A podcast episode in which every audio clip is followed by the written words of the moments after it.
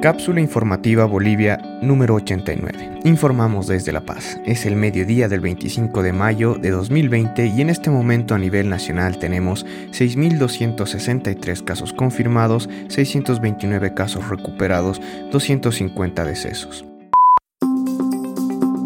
Estas son las noticias verificadas más importantes de la jornada.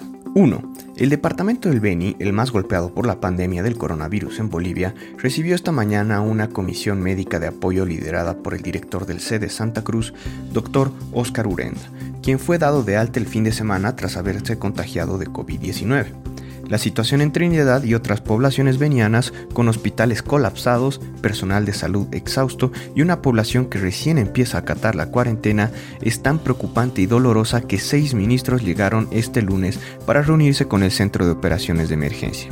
Los ministros de Defensa, Fernando López, de la Presidencia, Yerko Núñez, de Salud, Eddie Roca, de Energía, Rodrigo Guzmán y de Justicia, Álvaro Coimbra, están en la capital veniana.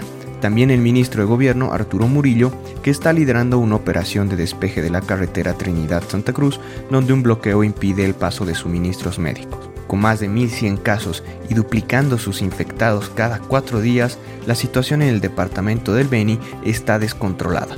Virgilio Prieto, jefe nacional de epidemiología, dijo el domingo que lo que condujo a Beni a esta situación es que descubrió los primeros casos cuando ya era tarde y la transmisión de la enfermedad pasó de inexistente a comunitaria en pocos días. El día de ayer, la presidenta Janine Áñez informó que se instalará un hospital de emergencia en el Beni con 150 camas. Campañas solidarias a nivel nacional han iniciado para ayudar al departamento beniano. 2. El Sindicato de Ramas Médicas de la Salud Pública, CIRMES de La Paz, definió instalar este lunes el primer piquete de huelga de hambre en el Hospital de Clínicas debido a la falta de ítems y de condiciones de bioseguridad que tienen los médicos para trabajar en el departamento. Requerimos ítems, bioseguridad, ingresar a la Ley General de Trabajo, ser declarado sector estratégico, de otra manera los recursos que tenemos no van a ser suficientes, dijo Fernando Romero, ejecutivo de CIRMES. El director del CEDES, René Saonero, lamentó la medida de presión y dijo que no se puede estar bajo imposiciones. Aseveró que los ítems se repartirán bajo un criterio técnico y no político.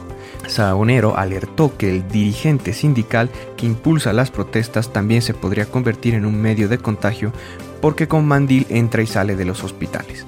En los últimos días se generó controversia porque se coincidió que se están habilitando 310 ítems para la paz y si bien el gobernador anunció que se repartirán por méritos, el CIRMES exige que la designación se haga de manera rápida y sin mayores procesos que puedan retrasar.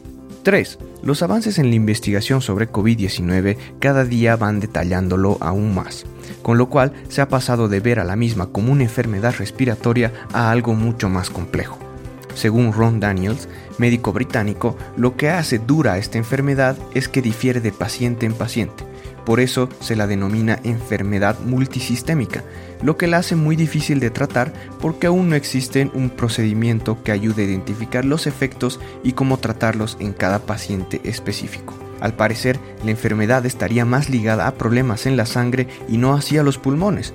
A los pacientes más graves les provoca inflamación, coágulos de sangre y ataca múltiples órganos, entre ellos corazón, riñones e hígado.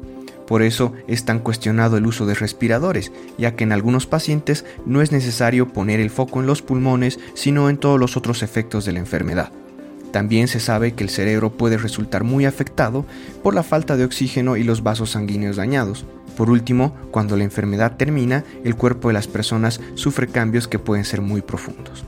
Con todo este conocimiento, es un misterio el por qué muchos infectados de coronavirus solo les provoca síntomas leves o inexistentes. Se piensa que la genética puede tener algo que ver. En conclusión, son muchas más las preguntas que las certezas que se tienen sobre la enfermedad y eso es lo que la hace muy difícil de entender y por tanto multisistémica. Muchas gracias por escuchar. Por favor cuídense y cuiden de los demás tomando las medidas de precaución necesarias definidas por nuestras autoridades.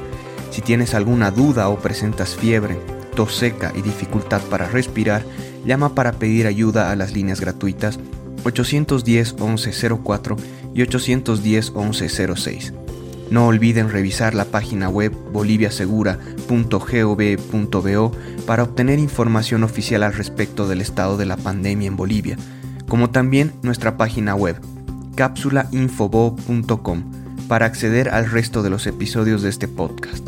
Luchemos contra la desinformación y apoyándonos entre todos saldremos de esta situación.